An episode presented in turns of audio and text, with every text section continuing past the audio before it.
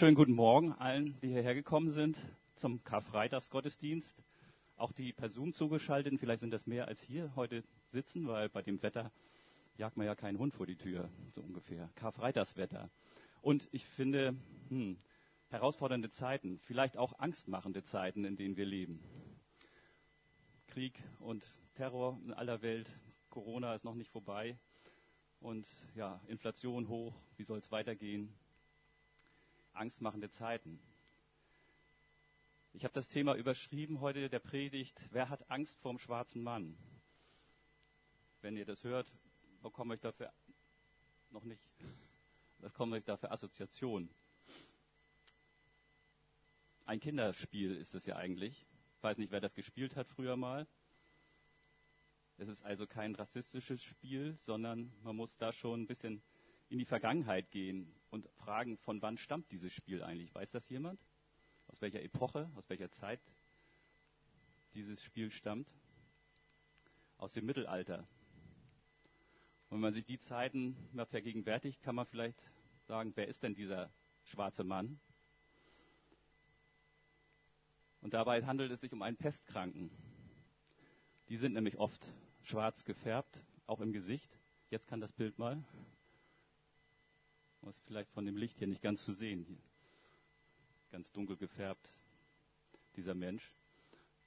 Und wer dann angefasst wurde von so einem Menschen, konnte infiziert werden. Wie es mit dem Corona geschehen, sowas gab es damals natürlich noch nicht. Es gab auch keine Impfstoffe und man konnte sich gar nicht schützen dagegen. Die, die Kranken waren allerdings auch relativ schwach und keine ernsthafte Gefahr. Also dieses Spiel bedeutet, ein schwarzer Mann steht auf der einen Seite, auf der anderen die anderen Kinder. Und die müssen dann auf die Gegenseite, also auf den schwarzen Mann zulaufen, zu einer Ziellinie und nicht erwischt werden, nicht angefasst werden von diesem schwarzen Mann. Und wenn man erwischt wird, dann ist man selber Fänger und darf die restlichen, die übrig geblieben sind, fangen, bis einer übrig bleibt, der zuletzt getickt wird. Der hat ihn gewonnen und darf dann den schwarzen Mann spielen. Ich weiß nicht, ob das jemand kennt. Ähm, und die Pädagogik dahinter in dem Spiel war eben, passt auf, wenn da ein Pestkranker kommt, die sind zwar schwach und so, aber lasst euch nicht anfassen. Und wenn doch einer kommt, lauft schnell weg. Die Angst vor dem Tod spielte gerade im Mittelalter eine zentrale Rolle. Die medizinische Versorgung war eher Glückssache und auf wenige Menschen beschränkt. Und außerdem liefen die Heiler dann Gefahr, auch als, als Hexe oder Zauberer verbrannt zu werden. Die Kirche schürte doch die Angst vor dem Tod, um möglichst viele Abgaben für ihre Institution zu haben. Der Tod umgab die Menschen damals praktisch täglich, nicht nur beim Auftreten von Seuchen. Schon eine kleine Infektion konnte da tödlich sein, Pest, Cholera, Wundbrand. Das durchschnittliche Lebens, die durchschnittliche Lebenserwartung war 25 zu der Zeit für Frauen und bei Männern 32. Warum bei den Frauen niedriger? Weil sie meistens bei den ersten Schwangerschaften schon oder dann bei der Geburt verstorben sind oder danach. Heute haben die, Na die Nase vorn die Frauen mit 83 Jahren und 79 die Männer. Schon ein deutlicher Sprung aufgrund der, aufgrund der guten medizinischen Versorgung. Früher fand der Tod auch innerhalb der Familien statt. Es war allgegenwärtig. Und natürlich auch bei den vielen kriegerischen Handlungen. Immer wieder passierte es, dass Menschen starben. Wir sind mitten im Leben vom Tod umfangen, übersetzte Martin Luther Anfang des 16. Jahrhunderts ein Kirchenlied aus dem Lateinischen. Würde uns das heute nicht auch Angst machen, angesichts der Todesraten zu Anfang der Corona-Pandemie? Vielleicht erinnern wir uns noch daran, als es keinen Impfstoff gab als wir schutzlos ausgeliefert waren. Da war so ein bisschen beklemmendes Gefühl auch und eine große Solidarität vorhanden. Manche Menschen fürchten sich aber auch heute noch davor, angesteckt zu werden und einen schweren Verlauf zu haben. Zu Beginn der Pandemie hat eine Journalistin mal nach umfangreichen Befragungen und Recherchen bei Angehörigen und Verstorbenen der Verstorbenen folgenden Leitsatz geprägt. Es gibt Schlimmeres als den Tod, den elenden Tod. In dem Essay beschreibt die Autorin Thea Dorn, wie Menschen in Zeiten von Covid-19 in den Krankenhäusern alleine und einsam sterben. Wie elend dort ihr Leben zu Ende geht, wo die Medizin und Pflege an die Grenzen kommt und Angehörige sie nicht auf dem letzten Weg begleiten können. Das gibt es auch heute noch, denn täglich sterben auch immer noch in Krankenhäusern Menschen zwischen 200 und 300 pro Tag an Corona. Aber auch in Zeiten von Corona wird der Tod, das Sterben von Menschen aus unserem alltäglichen Leben gerne verbannt. Und Psychologen nennen das Sterblichkeitsparadoxon. Es beschreibt die alltägliche Erfahrung, dass viele Menschen so leben, als würden sie nicht sterben, obwohl sie wissen, dass sie sterben werden. Die meisten Menschen können oder wollen sich ihren eigenen Tod auch nicht vorstellen. Damit ist der Tod immer nur wieder der erlebte Tod der anderen und nicht der eigene. Sterben und Tod ist ein Tabuthema. Die Anzahl anonymer Beerdigungen hat sich in den letzten zehn Jahren mehr als verdoppelt. Die Anzahl kirchlicher Beerdigungen ist stark rückläufig. Immer mehr Menschen wollen nach dem Ableben eines Angehörigen nichts mehr damit zu tun haben. Keine Grabpflege. Aus den Augen, aus dem Sinn. Zumindest hat das Thema der Corona-Pandemie die Menschen noch einmal neu darüber nachdenken lassen, was der Sinn ihres eigenen Lebens ist. Und vielleicht auch, ob es ein Leben nach dem Tod geben kann. Davon sind in Deutschland immer weniger Menschen überzeugt. Vielleicht müssen wir auch noch ein bisschen differenzieren zwischen dem Sterben und dem Tod an sich. Das Sterben ist dieser leidvolle Abschiedsprozess eines Menschen, der oft auch die Angehörigen stark mental strapaziert. Mitleid kostet viel Kraft, führt aber auch zu helfenden Handlungen, zu Anteilnahme und natürlich Gebet. Der Tod dagegen ist dann die endgültige Trennung von den Verstorbenen in dieser Welt und scheinbar unwiederbringlich. Ich bin eigentlich ein ängstlicher Mensch und war das auch von Kindheit an. Ich habe mich vor vielen Dingen gefürchtet, nachts in den Keller zu gehen, irgendwas hochzuholen. Albträume kamen häufig vor. Und erst durch meine Bekehrung zum Christen und meinem wachsenden Glauben habe ich meine Angstzustände doch immer mehr in den Griff kriegen können. Gott hat mir dabei geholfen. Was bestehen blieb, waren aber nach wie vor plötzliche Panikattacken. Dinge, die mich jahrelang auch quälten. Dabei habe ich oft Todesängste gehabt und dachte, dass ich im nächsten Moment sterben würde. Das kam aus heiterem Himmel. Angstpsychosen zählen zu den häufigsten Erkrankungen mittlerweile, sagen Psychologen, und haben auch damit zu tun, dass sie diese und depressive Erkrankungen behandeln müssen.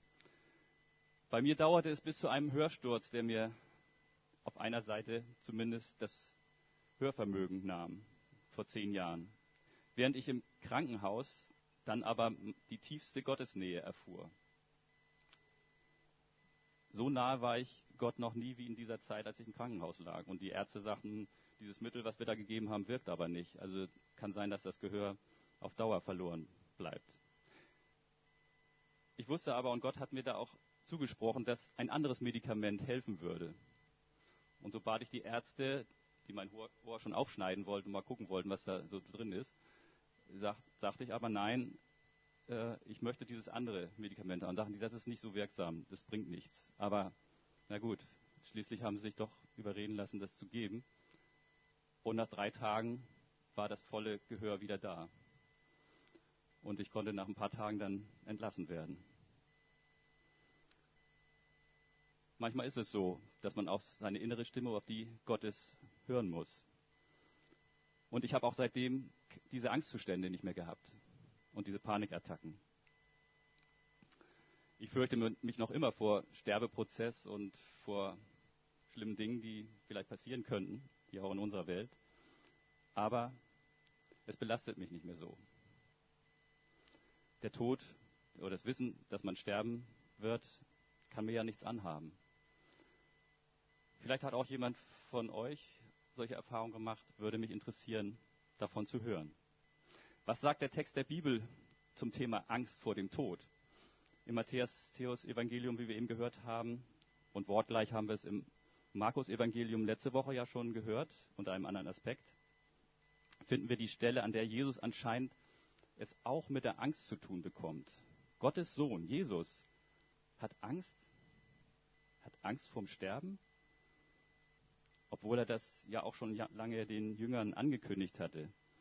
Diese Stelle übergehen wir vielleicht manchmal ganz gern, weil wir wissen, dass er ja alles auch ertragen hat und das Leid nachher geschultert hat und denken, naja, ja, hat er ein bisschen Angst gehabt vielleicht. Jesus erscheint uns hier aber in einer sehr menschlichen Denkweise, weil er ja auch ganz Mensch war und Gottes Sohn gleichzeitig. Das passt irgendwie auch nicht in unser begrenztes Denken hinein.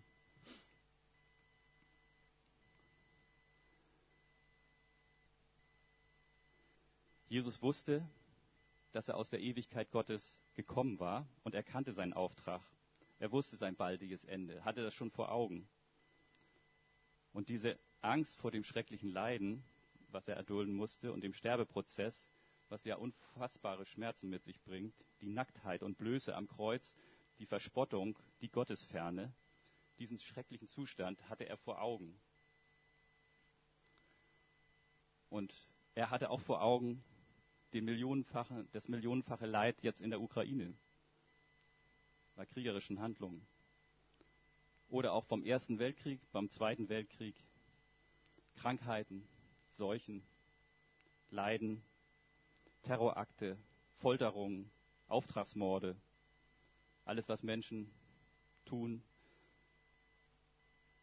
wenn sie nicht sich an Gottes Gebote halten und Leid mit sich bringen. Und für alles diese Taten musste Jesus ja sterben. Er hatte das alles vor Augen und er musste für all diese schuldhaften Handlungen ja erst sterben. Und wir haben diese Befreiungstat vielleicht manchmal mehr, manchmal weniger vor Augen, dass wir auch das annehmen können, dass wir von Schuld und Sünde befreit sind. Und zwar ein für alle Mal. Nicht nur, dass wir das äh, einmal durchbuchstabieren und dann immer wieder durchleiden müssen, sondern er hat das ein für alle Mal getan. Die einzige Tat für alle Menschen, die jemals gelebt haben. Das ist unermesslich, wenn man sich das vorstellt. Wie viele Milliarden Menschen haben auf der Erde schon gelebt? Jetzt leben ungefähr sieben Milliarden auf der Erde. Aber jetzt nur zu diesem Zeitpunkt. Wie viele waren es insgesamt? Und das, das ist unermesslich. Das ist aber auch gerade der Grund, weshalb Menschen zum Glauben kommen. Weil jeder spürt, ich kann das nicht alleine schaffen. Ich kann nicht aus eigener Kraft von dieser in eine andere Welt kommen. Ich brauche einen Mittler. Ich brauche eine Verbindung. Jede Kultur hat das übrigens auch getan, haben sich dann Götter erschaffen oder irgendwas anderes, weil sie gewusst haben, ich brauche Hilfe. Ich brauche externe Hilfe. Ich kann das nicht aus meinem eigenen Geist und, und Willen heraus schaffen, in eine andere Welt zu kommen. Und das haben Menschen immer schon gespürt, dass es das gibt. Nur in der heutigen Zeit scheint es viele Menschen zu geben, die vergessen haben, dass sie Gott vergessen haben. So drückt das Alexander Gard aus, der seine Landsleute im Osten mal ganz genau unter die Lupe genommen hat. Hier im Osten Deutschlands gibt es viele Menschen, die so denken. Aber sie haben auch ganz viele verborgene Ängste, wie ich aus vielen Gesprächen auch weiß. Für eine solche Tat also, ein solches Leid, was Jesus stellvertretend für uns auf sich genommen hat, gibt es überhaupt keinen menschlichen Vergleich. Es überfordert unseren Verstand. Und genauso muss die Angst gewesen sein, die er in Gethsemane, jetzt können wir das zweite Bild mal einblenden, in Gethsemane gehabt haben muss. Es gibt einige Darstellungen von der Gethsemane-Szene, wo Jesus so dasteht, so ein bisschen entrückt schon fast und in den Himmel schaut und da seinem Vater entgegentritt sozusagen und wo er überhaupt keine verzerrten Züge hat oder gar nicht belastet erscheint. Es wird aber wahrscheinlich doch eher so ausgesehen haben, dass er auf Knien gesessen hat, gefleht hat, gebeten hat. Er hatte Angstzustände, genau wie wir sie auch haben. Und er wusste, es gibt keine Alternative. Er musste da durch. Auch wenn er noch gebeten hatte, wenn dieser Kelch, wir haben nachher das Abendmahl, an mir vorbeigeht, dann lass es geschehen. Also er hat dann noch gebeten, obwohl er wusste, ich muss das durchleiden, ich muss diese Tat machen, damit ich die ganzen anderen Menschen, die ich ja liebe, die ich auch vor Augen habe, die ganzen Schmerzen der heutigen Zeit, der damaligen Zeit, im Mittelalter, wie auch in der Zukunft. Ich, ich muss da durch und ich muss es dann auf mich nehmen. Er hat äh, das vor Augen und trotzdem hat er nochmal vielleicht die letzte Chance hat. Papa, Vater, gibt es nicht doch eine andere Möglichkeit? So in allerletzter Sekunde machen wir ja auch oder die Kinder, wenn sie wissen, es ist endgültig, aber gibt es nicht doch noch eine andere Möglichkeit, Mama oder Papa? Muss das jetzt sein? Müssen wir da jetzt durch? Muss ich diese Spritze bekommen oder diese Tablette schlucken? Und bei ihm war das ja noch eine ganz andere Dimension. Wenn, und dann ist es natürlich noch besonders schlimm für Jesus gewesen, dass seine Freunde, die ihm ja sonst immer gefolgt sind, hier die Gefolgschaft verweigern und eingeschlafen sind. Dreimal ist er hingegangen und sie waren eingeschlafen. Der Schlaf hatte sie übermannt. Wenn ich mal nach einem langen Tag abends beim Fernsehen einschlafe und Sonja versprochen habe, doch wach zu bleiben, ist es vielleicht ja noch entschuldbar. Aber die Freunde, die wussten ja jetzt, worauf es ankam. Jesus hat das mehrfach gesagt. Er hat sie dringend gebeten, bitte bleibt wach. Ich habe eine schwere Last zu tragen. Ich habe Angst. Bleibt wach. Und sie schlafen ein. Kann man eigentlich nicht verstehen. Ne? Wir würden das doch heute anders machen. Ja klar, wir würden mit Jesus wach bleiben. Auf jeden Fall. Wir würden ihm zur Seite stehen. Mit ihm beten. Ich verstehe es eigentlich nur unter dem Gesichtspunkt, dass sie alle dachten, ach, Jesus ist stark genug. Der wird es auch schon alleine schaffen. Der braucht unsere Hilfe doch nicht. Der kann doch alles alleine. Der ist doch schließlich Gottes Sohn. Wovor sollte er denn Angst haben? Jesus sagt aber, ich bin zu Tode betrübt. Das hatte er vorher noch nie gesagt. Er war eher der Mutmacher, der den, Stir den Sturm gestillt hat, der alle Probleme beseitigt hat, der Wasser zu Wein verwandelt hat. Und wenn alle Angst hatten, er hatte keine. Wo bitte ist das Problem für ihn? Sie hatten wirklich nicht kapiert, dass es um Leben und Tod ging, um seinen Tod. Aber er hatte es gerade erst angekündigt. Sie hatten das Abendmahl gefeiert. Er hatte angekündigt, dass er verraten wird. Und das passierte dann ja auch. Erstaunlich, dass selbst diese engsten Freunde ihn dann alleine ließen, die, die, die gesehen hatten, dass er Tote auferweckt hat, Kranke geheilt, Dämonen ausgetrieben, dass sie ihm nicht glaubten. Aber ganz ehrlich, geht es uns nicht auch manchmal so? Wir wissen es. Ja, Jesus ist gestorben für uns. Er hat alle Schuld auf sich genommen. Klar, er hat uns den richtigen Weg gezeigt. Natürlich, wir halten an ihm fest. Hm. Und dann im Alltag vertrauen wir auf einmal nicht mehr. Sind wir wie ein versinkender Petrus. Dann sehen die vielen Wenns und Abers. Aber, wenn und vielleicht doch nicht. Und vielleicht in dem Fall, vielleicht ja gerade nicht. Ach, und Jesus muss sich doch um andere Sachen kümmern. Aber doch nicht in meinem Fall. Ist er denn auch für meine kleinen Untreuigkeiten, mein Ausblenden seiner Existenz auch gestorben? Gibt es da nicht wichtigere Dinge für ihn? Fridays for Future ist eine Bewegung von vorwiegend jungen Menschen, die auch von der Politik und der Gesellschaft ein verändertes Leben erwarten, eine lebenswertere Zukunft auch einfordern, für sie selbst, für die nächsten Generationen. Und es ist gut und richtig, dass sich junge Menschen dafür stark machen. Und viel zu lange haben wir uns vielleicht von, von dem Wort blenden lassen, es geht immer weiter so, immer Wirtschaftswachstum aufwärts. Dabei haben viele Menschen auch Zukunftsängste. Und nur noch jeder fünfte Mensch in Deutschland glaubt an eine, eine gute Zukunft in Frieden, Freiheit und Wohlstand. Nur noch jeder fünfte. Von den Marburger Medien gibt es diesen angelehnten Spruch, Friday, eine Einzahl, for Future, liegt auf den Sitzen aus. Können wir auch nochmal zeigen jetzt. Das dritte Bild. Genau. Und es war tatsächlich ein Freitag, steht auf der Rückseite, an dem sich die Zukunft der Welt entschieden hat. Jesus Christus hat am Karfreitag möglich gemacht, dass wir eine persönliche Beziehung zu Gott haben können.